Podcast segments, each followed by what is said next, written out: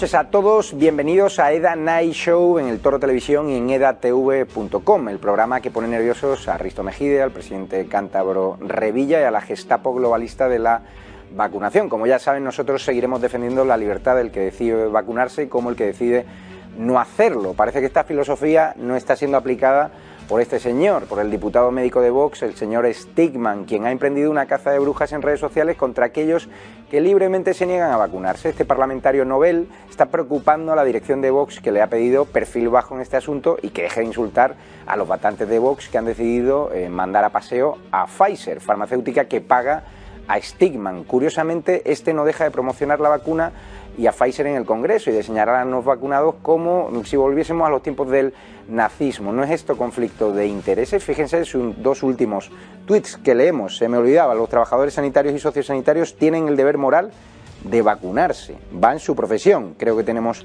otro tuit ahora que podemos ver en pantalla. Hoy en la Comisión de Sanidad del Congreso hemos recibido una apasionante charla sobre terapia génica de enfermedades neurológicas gracias a la conferenciante doctora Munel, representada por Elia tal, y Pfizer España. Estás cobrando de Pfizer, con lo cual yo creo que puedes incurrir en un conflicto de intereses. Su discurso pues recuerda, ¿no? Parece calcado el de Risto Mejide. Está generando mucho cabreo en el seno de Vox y algunos de sus cargos pues ya no lo disimulan. Miren la reacción de la vicepresidenta de Vox en Ciudad Real, estimado colega de profesión y compañero de partido Stigman, soy conocedora de tu apasionado posicionamiento pro vacuna COVID y la respeto y con la admiración que me provocas por tu trayectoria profesional, por tu carácter personal. Tengo, sin embargo, que decir que los sanitarios, en mi opinión, como grandes y principales obligaciones, tenemos las de estar bien formados, atender a nuestros pacientes de la forma más honesta posible y, ante todo, no dañarles conscientemente primum non nocere, que no es poco. Creo saber ser sentata con todos mis pacientes siempre, pero no considero mi deber moral vacunarme de la COVID. Ahí sigue con unos tweets que les recomiendo que, vaya, que vean en Twitter. Lo que sabemos es que en Vox le han puesto la cruz, como contamos en exclusiva en EDATV News, nuestra web de noticias, y hoy hablaremos precisamente con Alvise, el primero que le puso en la diana de Twitter. Y ahora le tengo que dar la razón porque yo en su día le critiqué. Le sentaremos frente al concejal de izquierdas en el Ayuntamiento de Madrid, José Manuel Calvo, que es pro vacuna. El enfrentamiento sin duda está asegurado.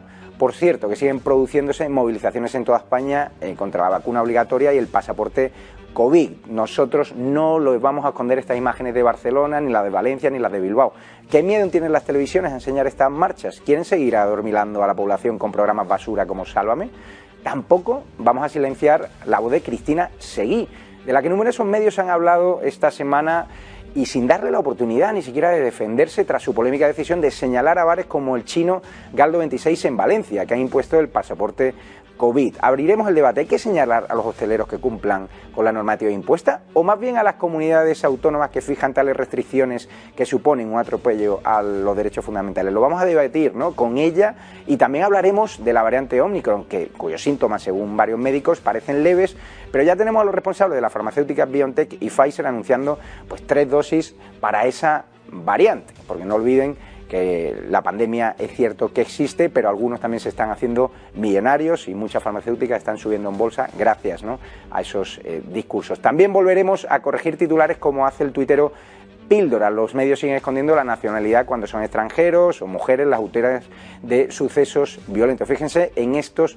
titulares. Los medios ocultaron ayer que la menor violada en Cádiz fue una nueva víctima de las fronteras abiertas. Titulares corregidos, a prisión el detenido, marroquí, a prisión el detenido, marroquí, la voz de Cádiz, marroquí, anulicia de información, detenido, y se les olvidan de la nacionalidad.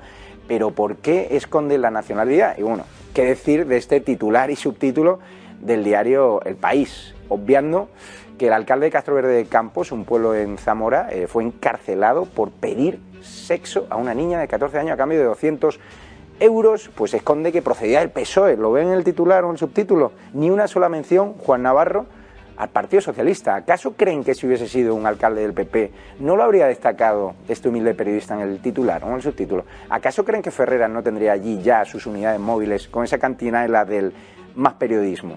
Realmente más rodilleras. Menudo doble rasero a la hora de cubrir una información que ha conmocionado a toda España, pero sobre la que no hemos visto tertulias algunas al margen de esta cadena y de edatv.com. Hoy Borja Jiménez sí le va a hacer la autopsia a Cecilio Lera, ese alcalde que se codeaba con la florinata del socialismo, desde Zapatero, como ven, hasta Abel caballero, el ministro eh, Luis Plana. Mire qué foto más entrañable, cuánto amor.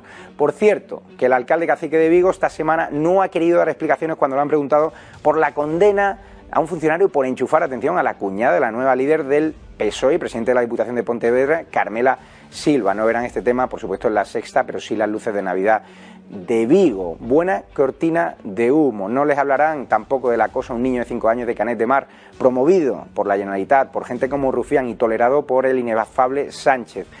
Por conseguir, atención, la familia de este niño el 25% del castellano en su colegio, es decir, que se cumpla la ley. Nosotros señalaremos a estos indecentes y defenderemos la libertad en Cataluña. Y no olviden que nuestro papel es contarles la verdad, con rigor y honestidad. Así que no se muevan de su sofá porque arranca una nueva edición de EDA Night Show. Empezamos.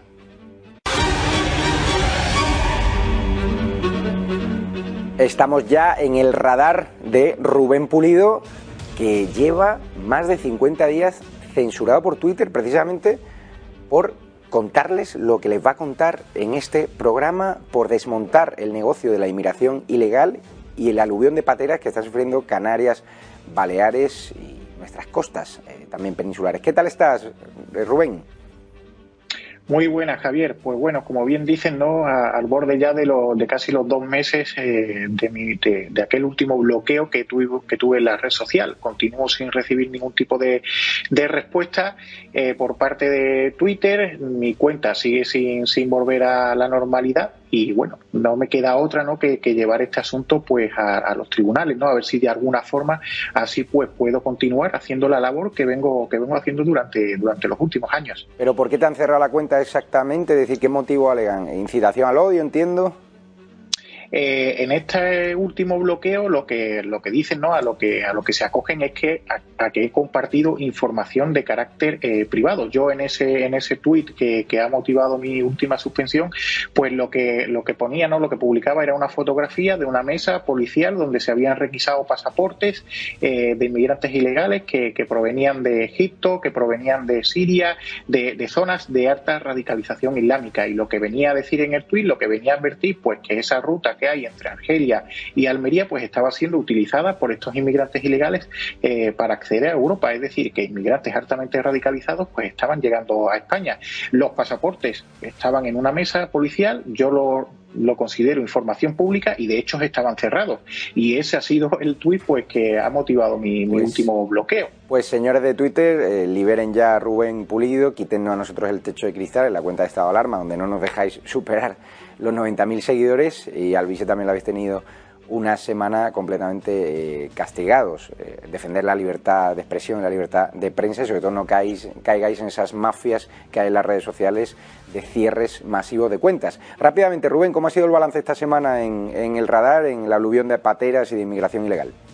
Pues mira, Javier, venimos de una semana que nos ha vuelto a dejar una, una, presión migratoria sin precedentes en el archipiélago canario y es que han sido más de 300 los inmigrantes ilegales que han llegado en los últimos siete días. No olvidemos que la semana pasada fueron más eh, de 500 los que accedieron a todo territorio nacional y que veníamos de un mes de noviembre en el que durante la última semana de dicho mes pues fueron los que accedieron más de 1.400. Esto nos sitúa en estos momentos al borde de superar los 40.000 inmigrantes ilegales en todo el territorio eh, nacional y esto pues atendiendo a las cifras oficiales que nos vienen arrojando tanto el Ministerio del Interior y ACNUR y no olvidemos que ambos organismos oficiales son los que siguen ocultando pues esas 10.000 eh, esos 10.000 inmigrantes ilegales que fueron a mediados de mayo tanto a Ceuta como a Melilla. Si estas cifras las trasladan a esos balances oficiales, pues estaríamos hablando de en torno a las 50.000 entradas en lo que llevamos de año, incrementos superiores, tanto eh, superiores al 700% con respecto a de 2020. Lo que cuenta Rubén Pulido, perdone por los problemas de conexión. Muchísimas gracias Rubén y toda mi solidaridad frente a esa censura intolerable de Twitter. Nosotros que hemos sido víctimas en Twitter, en YouTube, en Instagram, es una sensación de impotencia, pero todo el ánimo de la audiencia y de nuestra parte. Un abrazo. Muchas gracias. Y, ahora viene eh, el momento en el que vamos a destapar los casos que no te van a contar en, la sexta, porque la aluvión de inmigración también trae casos silenciados de violencia inmigrante que no verán otros medios. Vamos ya con los casos que no veréis en otras televisiones, los casos de violencia inmigrante y también de casos de mujeres que atacan a sus parejas, a hombres y no salen eh, en ningún medio de comunicación por ese complejo del que hemos hablado. ¿no? Muy pocos de los grandes medios de comunicación, solo estado de alarma. Ahora, muy buenas noches a todos.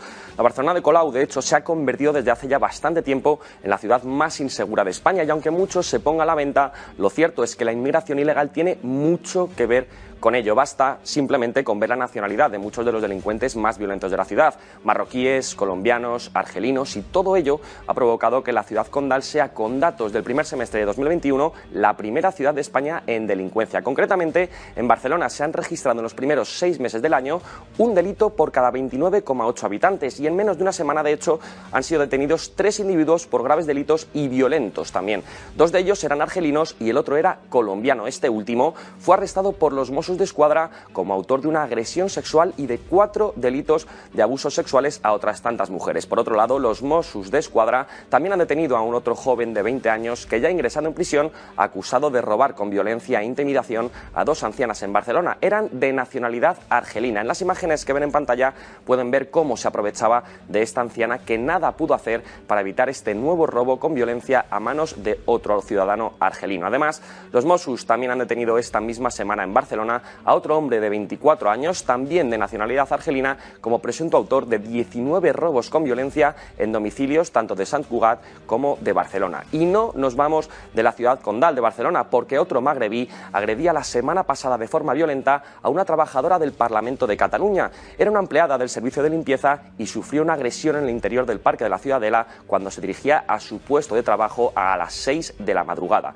El agresor se abalanzaba sobre ella, la amenazó y la agredió con un cúter. Y nos vamos ahora hasta Cádiz, donde un inmigrante marroquí de 19 años intentaba violar en la madrugada de este pasado lunes a una joven de solo 15 años. Los hechos sucedían a la salida de una discoteca muy popular en Cádiz sobre las 4 de la mañana. Tras acabar la fiesta, la joven chica se dispuso a ir a pie a su casa y en ese momento empezó a ser perseguida por este inmigrante marroquí. Tras percatarse de que alguien la estaba siguiendo, el hombre comenzó a llamarla, se acercó a ella y, incluso la agarró para abusar de ella y tocarla. Por suerte, los agentes de la policía acudieron muy rápidamente a la llamada de unos testigos y pudieron evitar una mayor tragedia. Y terminamos con otros tres casos aislados, como diría la izquierda. Por un lado, un hombre de nacionalidad marroquí ha sido detenido por agresión sexual en Arrecife, en Lanzarote. El agresor entró por la ventana de la casa de una víctima y la amenazó con un cuchillo, provocándole varios corteles y, sobre todo, agrediéndola sexualmente. Por otro lado, otro hombre de 22 años, de origen hondureño, ha sido finalmente detenido por apuñalar y matar a un español de 30 años en la estación de tren de Cercedilla, en Madrid. El fallecido, en este caso, casualmente, era un amigo mío de la infancia. Un abrazo, Mariano allá donde estéis. Por último, dos menores y un joven de 18 años sufrieron apuñalamientos por bandas latinas en Alcalá de Henares y en Valdemoro, aquí en Madrid. Los otros dos jóvenes de Alcalá se encuentran en estado muy grave al sufrir uno de ellos heridas en un muslo y otro la semiamputación de una de sus muñecas. Por último, el joven de 18, de 18 años de Valdemoro recibía múltiples heridas incisas y la semiamputación de una mano. Todo esto, Javier, ha sucedido en apenas unos días. La semana que viene, lamentablemente, tendremos más casos como estos para contar en la sección los temas que no verás en otros medios. Siento mucho lo de tu amigo Mariano, un abrazo a, toda la, familia y ahora es tiempo de tertulia donde vamos a hablar por qué en gobiernos de izquierdas como Barcelona o Cádiz la delincuencia está desbocada y lo hablaremos con Alvise Pérez y con José Manuel Calvo, que es concejal de la plataforma Recupera Madrid de izquierdas en el Ayuntamiento de Madrid y donde ha gobernado también.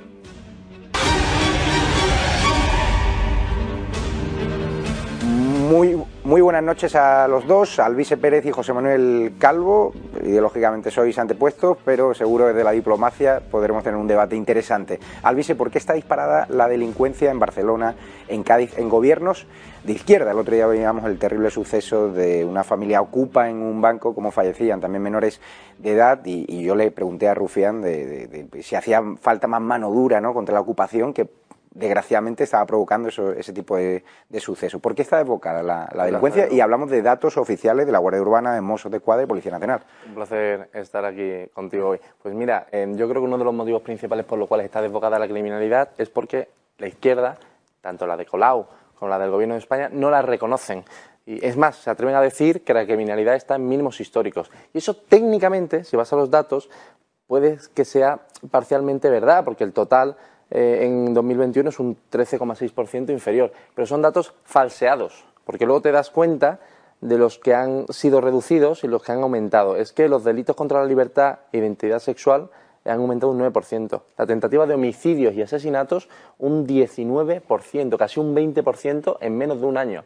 Y si cuentas además que la población española está encerrada en sus casas, ¿qué significa esto? ¿Por qué algunos delitos menores se ven reducidos masivamente y sin embargo los delitos de agresión sexual, etcétera, están aumentando a niveles récord en la historia eh, desde que tenemos datos en España? Pues obviamente una cuestión es la inmigración ilegal y, otra que has tenido a, a 46 millones de españoles encerrados en sus casas. ¿Falsear los datos? ¿Se pueden falsear? Pues por supuesto. José Manuel Calvo, eh, ¿por qué en gobiernos de izquierdas como Colau en Barcelona o Kichi en Cádiz hay más delincuencia que cuando ha gobernado la derecha? Usted también ha gobernado en el Ayuntamiento de Madrid. Eh, Yo niego la mayor, Javier. Es decir, eh, la criminalidad, lo decía ahora Luis, aunque tiene que decir que los datos están falseados, la criminalidad está en mínimos históricos prácticamente cualquier ciudad europea y desde luego en cualquier ciudad de España y en nuestro país en concreto. ¿no? Que se lo digan a la familia de Mariano, José Manuel. ¿Qué es criminalidad? Claro, pero lo que no podéis hacer, lo que no podéis hacer, y yo he escuchado tu argumentación, es convertir la anécdota en categoría, que yo creo que es lo que se pretende. Y luego además eh, hacer una interpretación torticera de estos datos. ¿En qué sentido? En el sentido de que eh, lo que está vinculado a la delincuencia no es la migración, no es la nacionalidad, es la pobreza, es la desigualdad, es la falta de expectativas. Claro que migrantes que entran de manera legal o ilegalmente pueden tener esa situación de pobreza, de desigualdad, de falta de expectativas. de mil euros, como hemos demostrado en el Show es evidente, Javier, que colectivos migrantes y sobre todo aquellos que han entrado en las condiciones más precarias en nuestro país tienen un mayor porcentaje de personas en esa situación de pobreza, de desigualdad, de marginalidad. Entra hoteles de cuatro estrellas y el Ayuntamiento de Colau fomenta la ocupación. Don José Manuel, el Ayuntamiento de Colau subsidios y en cambio el ayuntamiento a nuestros señores mayores dan pensiones menores que el Ayuntamiento de Colau fomenta la construcción de vivienda pública, que por cierto es algo muy bueno para luchar contra la contra la ocupación. ¿no? Nosotros en Madrid lo hemos vivido. Nosotros, la ciudad de Madrid, que además es una de las capitales eh, mundiales más seguras, pues evidentemente, claro que hay situaciones y hemos tenido casos muy desagradables cuando hemos gobernado. Claro que hay situaciones de conflicto, claro que hay delitos, eh, claro que hay asesinatos, pero en un porcentaje nimio. Y desde luego niego esa mayor. No está vinculado a la nacionalidad, está vinculado a la, Mira, a, mí me encanta material de las personas. A mí me encanta el argumento de don José Manuel porque, aun cogiendo su argumento, que considero completamente falso, vale, pues vayamos a los índices de miseria de España. Si tenemos millones de españoles en la más absoluta miseria, ¿por qué tenemos que importar eh, decenas de miles de inmigrantes ilegales para aumentar los índices de criminalidad. No, pero más allá de eso, espera, ah, luego me dices, me, dice, perdona, don José Manuel, que, los datos están torticeramente eh, utilizados. Bien, los datos se desgranan. y, no es lo mismo. Bueno, los datos es absolutamente torticero. Vale, esto no es una interpretación, esto es estatista las cifras de criminalidad en España. Los hurtos han bajado un menos 34, han bajado un 34%. Pues te digo, homicidios de los consumados han bajado un 17%. Perfecto. Lo que te quiero decir es que si, si te vas a los datos y haces el desgrane de datos, te das cuenta que no están reduciéndose, salvo en cuestiones de índole sexual. Lo que te estoy intentando decir, José Manuel, es que tú no puedes decir que se reduce masivamente la, criminalización. de asesinatos de migrantes en la entradilla que habéis hecho. De, eso parece que estábamos hablando. Sí, abusos sexuales, etcétera. Manadas magrebíes son mayoría, según control. Están aumentando masivamente. Pero vamos a ver. que si encierras si encierra, a 46 millones de españoles, obviamente no, van a no, no te van a robar el coche. Por eso se reduce casi un 40%. Yo me, me, ciño a vuestra entradilla. Habéis hablado de agresiones, de manos semiamputadas y además habéis dicho, por cierto, en Cercedilla y en Alcalá. Creo que eso no está ni en Barcelona ni está en Cádiz, me parece que está en Madrid, donde gobierna Díaz Ayuso y donde gobierna Martínez Almeida. Lo cual tampoco es sintomático de nada. Es decir, no quiere decir que Madrid sea una región insegura o que la ciudad de Madrid sea una ciudad insegura todo lo contrario, es una de las capitales más seguras del mundo, donde efectivamente ocurren estos hechos desgraciados y para eso está la policía. hay parte de la inmigración eh, que está delinquiendo en nuestro país por, ya por un tema de falta de respeto a la mujer, por un tema ya cultural porque ellos tienen ayudas por parte de los ayuntamientos. Yo me he encontrado con menas en Barcelona que delinquen porque les hace gracia, porque tienen su subvención del centro social donde están y ni siquiera pasan por allí. Les he entrevistado yo en persona. A ninguno de los prefieren robarle a, la señora mayor, el móvil y estar haciendo el, el, Ronaldinho, ¿no? Esa técnica de robo que se da habitualmente en la, a la unidad CEU de la Policía Nacional de aquí de Madrid te dicen cómo han detenido en el último año 90 veces al, mismo grupo de... El problema es la ley que no es dura y que no los ponemos en su casa cuando delinquen. Yo estoy a favor de la inmigración legal y ordenada, pero un señor que entra de forma ilegal y encima delinque en delitos graves, otra cosa es que esté con una necesidad imperiosa y que Colau, como esta familia ocupa, pues no le haya dado sus servicios sociales necesarios, porque a lo mejor se habría evitado ese, ese drama. La gente que venga a mi país a delinquir, que se vaya. Pero Eso es lo que pido yo. En delitos graves y en delitos no graves, porque si entras legalmente tienes que salir. Sí, pero... Yo lo que estoy en contra de cualquier delincuente. Lo que no acepto es que se señale a una persona, a un delincuente, por el hecho de tener una nacionalidad No, por el hecho de ser un delincuente y un criminal. en el Ayuntamiento de Madrid, José Manuel, llenasteis las calles de, de top manta. Los comerciantes estaban hartos.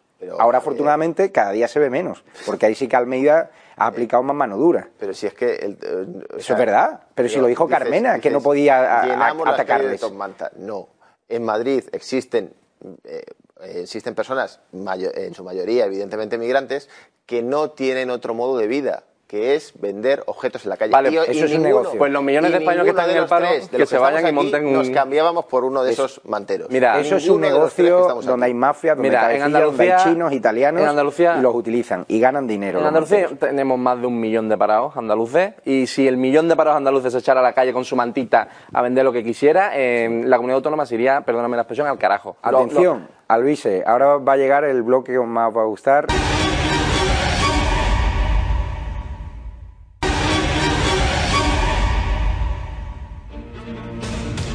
Rodrigo Villar, cuéntanos eh, la polémica que ha habido. Ha habido ya un enfrentamiento público entre un cargo de Vox en Ciudad Real, que es médico también, y Stigman, el diputado díscolo de Vox, que parece que está aprovechando su cargo para defender a la farmacéutica que le paga, Pfizer. Pues muy buenas, Javier. Sí, como comentabas, hoy traemos una noticia sobre la guerra interna que está sufriendo Vox por la imposición obligatoria de la vacuna. Vox es un partido donde apuestan por la libertad y en el tema de las vacunas y el pasaporte COVID no son diferentes. Desde la formación verde han dado directrices para pasar de perfil con el asunto de la vacunación por crear una interminable polémica entre los partidos de ella y los que no quieren recibirla. Ahora bien, hay un diputado nacional del partido de Abascal que trae de cabeza a la dirección de Vox y ese es Juan Luis Stigman.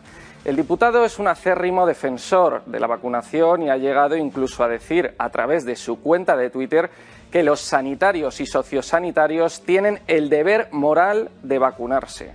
Sus palabras textuales fueron los trabajadores sanitarios y sociosanitarios tienen el deber moral de vacunarse, va en su profesión.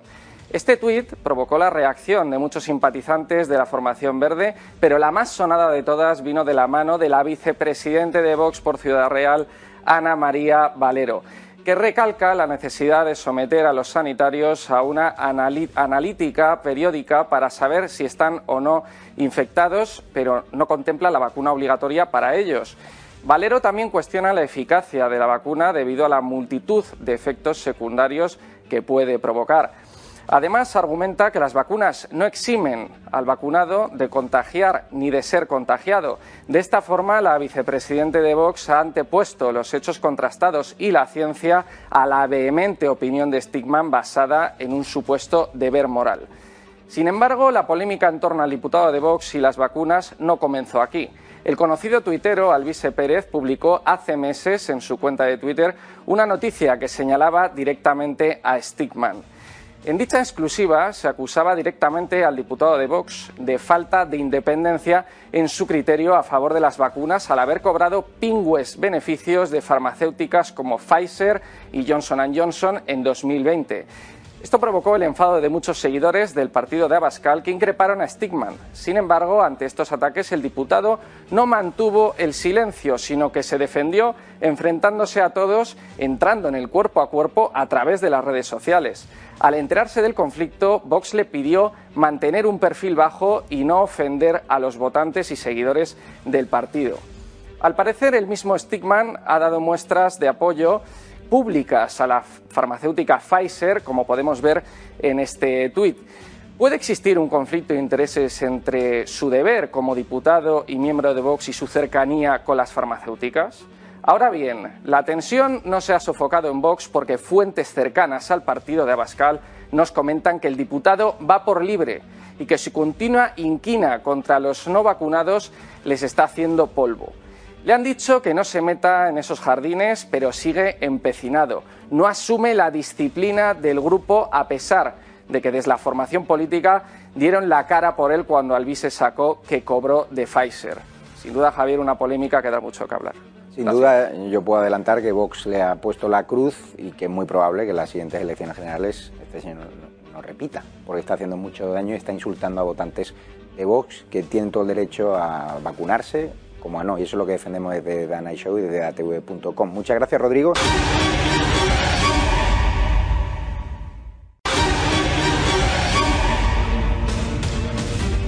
Estamos ya en la autopsia que hoy se la va a hacer eh, Borja Jiménez a unos cuantos corruptos y a unos cuantos presuntos pedrastas por el norte de España que tiene el el socialismo. ¿Cómo estás, Borja? Hola de nuevo, Javier. Pues hoy en la autopsia analizamos el enésimo enchufe socialista, esta vez en Galicia. Y es que el Tribunal Supremo ha dictado sentencia y ha confirmado la condena a cinco años y tres meses de prisión a un exalto funcionario del Ayuntamiento de Vigo que enchufó a la cuñada de la socialista Carmela Silva, actualmente presidenta de la Diputación de Pontevedra, flamante líder del Partido Socialista Gallego y teniente alcalde cuando ocurrieron estos hechos. Se trata de una de las personas de máxima confianza del alcalde de Vigo, de Abel Caballero. El condenado, Francisco Javier Gutiérrez Orue, era jefe de participación y atención ciudadana dentro de la Concejalía de Promoción Económica, Empleo y Participación Ciudadana de Vigo. Aprovechándose de su puesto, promovió la adjudicación irregular de varios contratos menores a una concesionaria municipal y esa empresa beneficiada resultó pertenecer, ¿adivinan quién? Sí,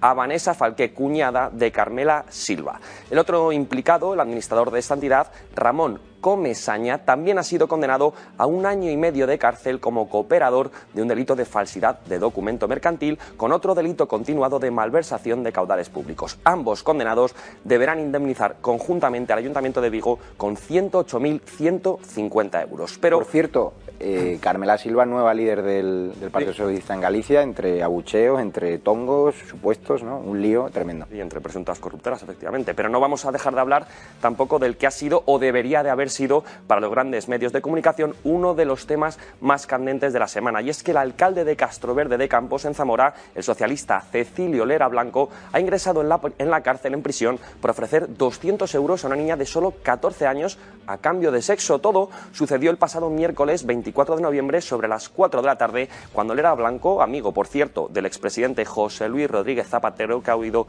muchas veces a su restaurante, se había dirigido a esta niña para ofrecerle dinero a cambio de estar con él, con quien se había encontrado casualmente minutos antes en un bar del pueblo. El juzgado, de momento, ha decretado prisión incondicional sin fianza para Cecilio Lera, también, por cierto, amigo de Abel Caballero, alcalde de Vigo, y del ministro de Agricultura, Luis Planas. La existencia de una grabación en la que se escucha a ofrecer a esta niña de 14 años del pueblo e hija, por cierto, de amigos, dinero a cambio de sexo, es la principal prueba aportada por los padres de esta niña. De hecho, según hemos podido saber en EDATV, ha sido esta grabación la que ha llevado al fiscal de violencia de género a solicitar el ingreso en prisión inmediato para el alcalde socialista de 68 años que está siendo investigado por un presunto delito de inducción a la prostitución de menores. Y terminamos con la hija de José Bono, ya que ha protagonizado un anuncio para el Ministerio de Agricultura. La primera pregunta que nos hacemos sobre este anuncio es ¿cuánto hemos pagado los españoles por esto? ¿Qué tal chicas y chicos? Bueno, eh, si a ti te gusta cocinar como a mí, creo que uno de los placeres de, de esto, de la vida, al que le gusta cocinar, es hacer la compra. Bueno, pues yo lo que hago siempre cuando voy a comprar es siempre fijarme en el etiquetado.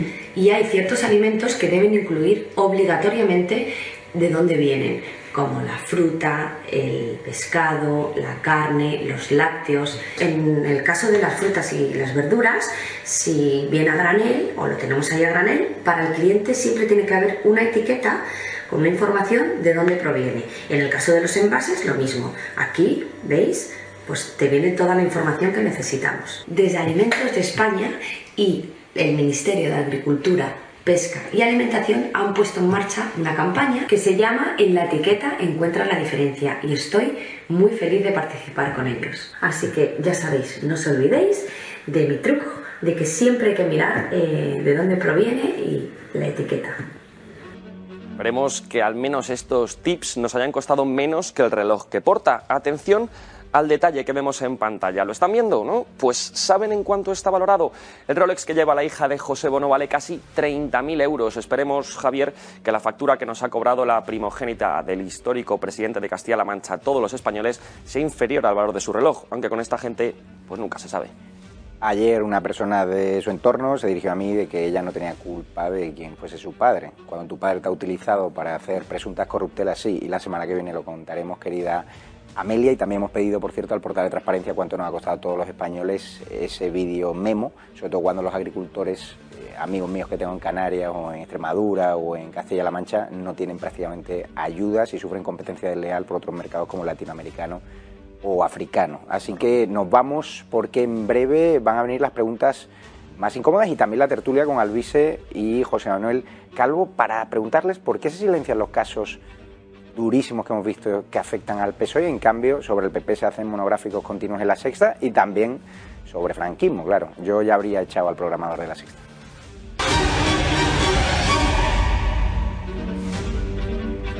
Alvise, ¿por qué se silencian estos casos? Es decir, ¿por qué estos casos no han sido carne de tertulia en ninguna gran televisión? Un tema escandaloso. Es decir, si hubiese salpicado un alcalde del PP, Cecilio Lera, si fuese el Partido Popular, ¿dónde estaría ahora Ferreras? ¿Habría hecho ya varios al rojo vivo? ¿Habría pedido la dimisión de Pablo Casado? ¿Cómo se habría comportado? Si cualquiera de los telespectadores se van ahora mismo a su teléfono móvil y en Google ponen eh, abuso sexual o agresión sexual al alcalde PP y ve el número de resultados en desde 2018 hasta acá, va a ver que son unos 8 o 9 veces más superiores al de los casos que aparecen de, líderes de izquierda, cuando suele ser un 50%, está muy dividido, salvo en casos de izquierda republicana, y no sé qué problema tienen con la pedofilia.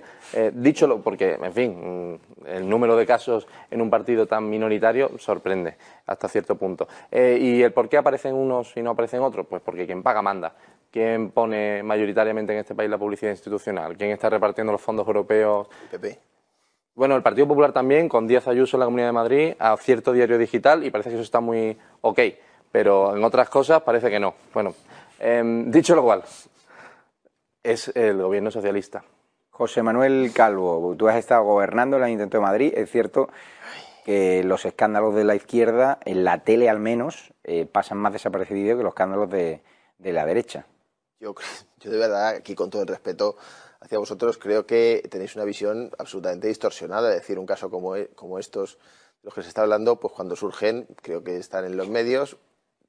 Poco tiempo, porque es verdad que la, información te atropella. La información te atropella. Pero esto que decía eh, Alvise, no, ¿quién paga manda? Pero vamos a ver si los dos partidos de Estado, si los dos partidos que han, digamos, regado a los medios de comunicación con subvenciones públicas, yo diría que a partes iguales y probablemente incluso el Partido Popular lo haya hecho más. Sí, el Partido Popular a la izquierda, a la sexta. Por eso tenemos una condena de los ERES de 680 millones de euros y no hay ni un solo telespectador que pueda ponerle cara a la mayoría de los 21 altos cargos condenados en firme por ese robo a los andaluces. A, la sexta, a la sexta eh, seguro y a otros tantos medios, la, mayoría Pero cuando Ciudadanos denunció que ustedes enchufasteis a un montón de gente en el Ayuntamiento de Madrid, lo denunció Ciudadanos, eso no fue carne de tertulia a la sexta. Sí que hubo titular de ABC El Mundo. pero porque era una falsedad absoluta. El otro día lo hablábamos. No, estaba el informe. El, otro día, sí, el otro día lo hablábamos en tu programa. Y el primer ejemplo que pusisteis, el padre de Rita Maestre, funcionario municipal, que era funcionario antes de que nosotros llegáramos, que lo siguió siendo, evidentemente. ¿El padre trabajador o como Rita Maestre, por cierto? El padre, el padre eh, que era funcionario, digo, que estaba en nuestra etapa, que estaba con Ana Botella y que está ahora con Martínez Almeida. hablan de decenas de cargos.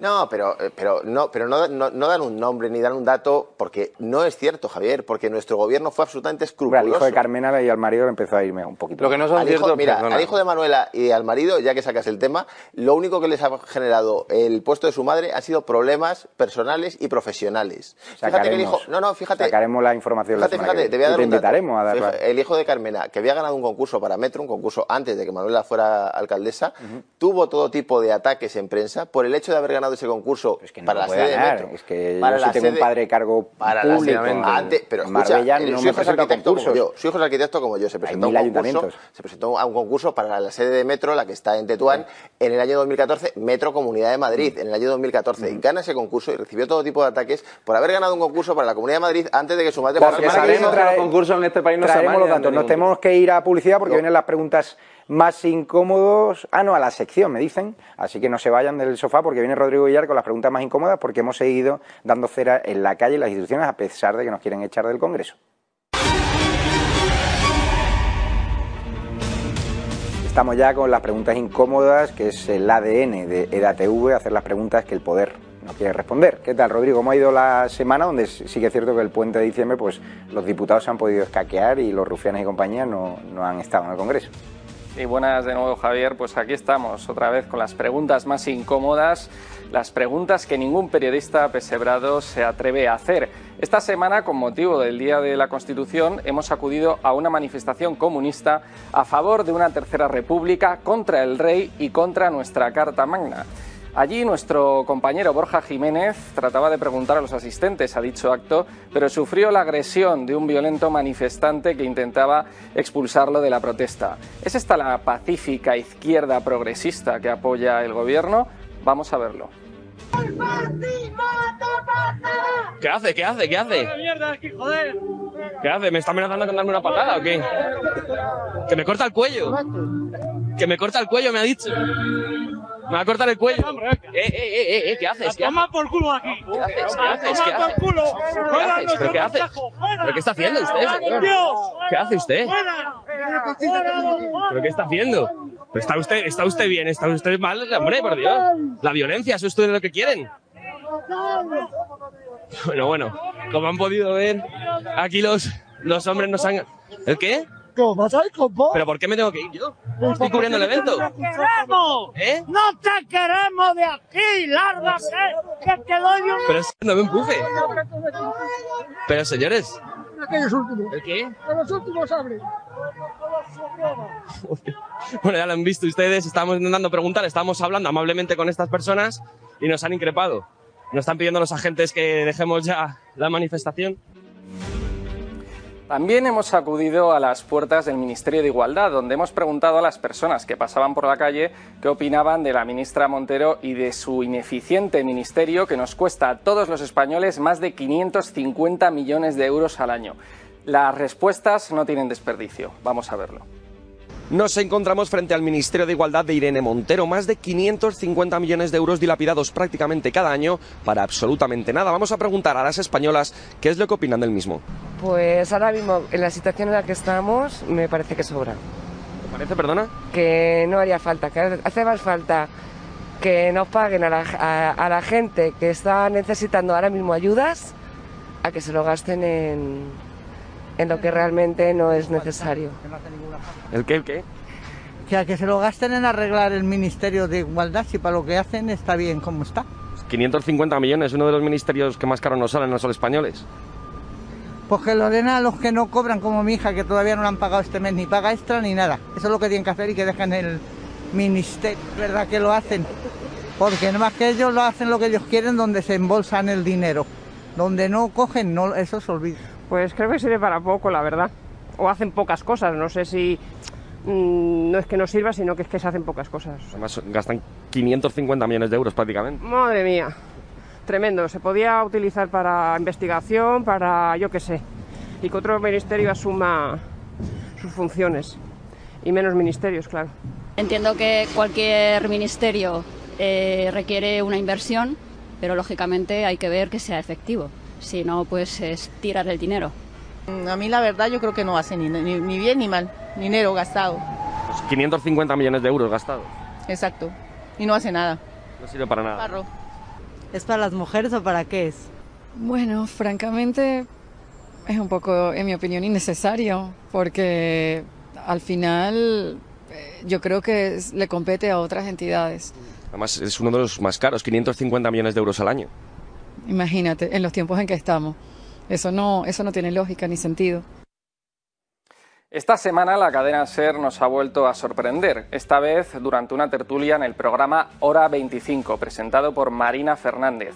El escritor Daniel Bernabé defendió la censura que algunos partidos en el Congreso quieren aplicar contra EDATV y 7NN. Vamos a verlo.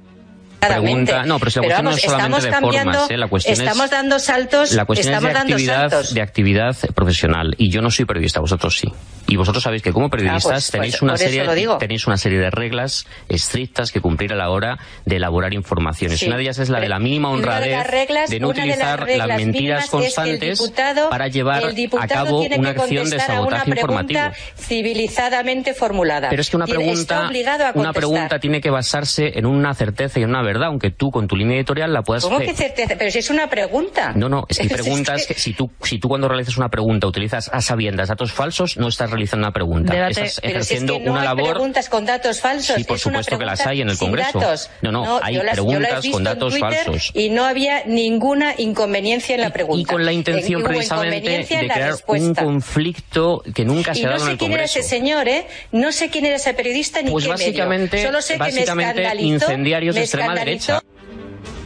Pues Rodrigo Villar, gracias por estas preguntas incómodas y ya va, tenemos que despedir el programa. Ya sé que a muchos de vosotros se les hace corto. Para mí, ya saben que marqué en la oficina de redacción de DATV ese documento con las 12 firmas de los 12 comisarios políticos que quieren mi expulsión del Congreso de los Diputados. Por mucho que nos presione, por mucho que nos llamen incendiarios, boicotadores de la información, nosotros vamos a seguir haciendo periodismo. Incomodamos a muchos y no nos va a callar nadie. No tenemos miedo a nadie ni a Ferreras, ni a otros colegas suyos que por respeto no voy a mencionar en esta casa. Un abrazo fuerte y nos vemos en los eh, contenidos del Toro Televisión y de edatv.com. Abrazo, hasta el próximo domingo.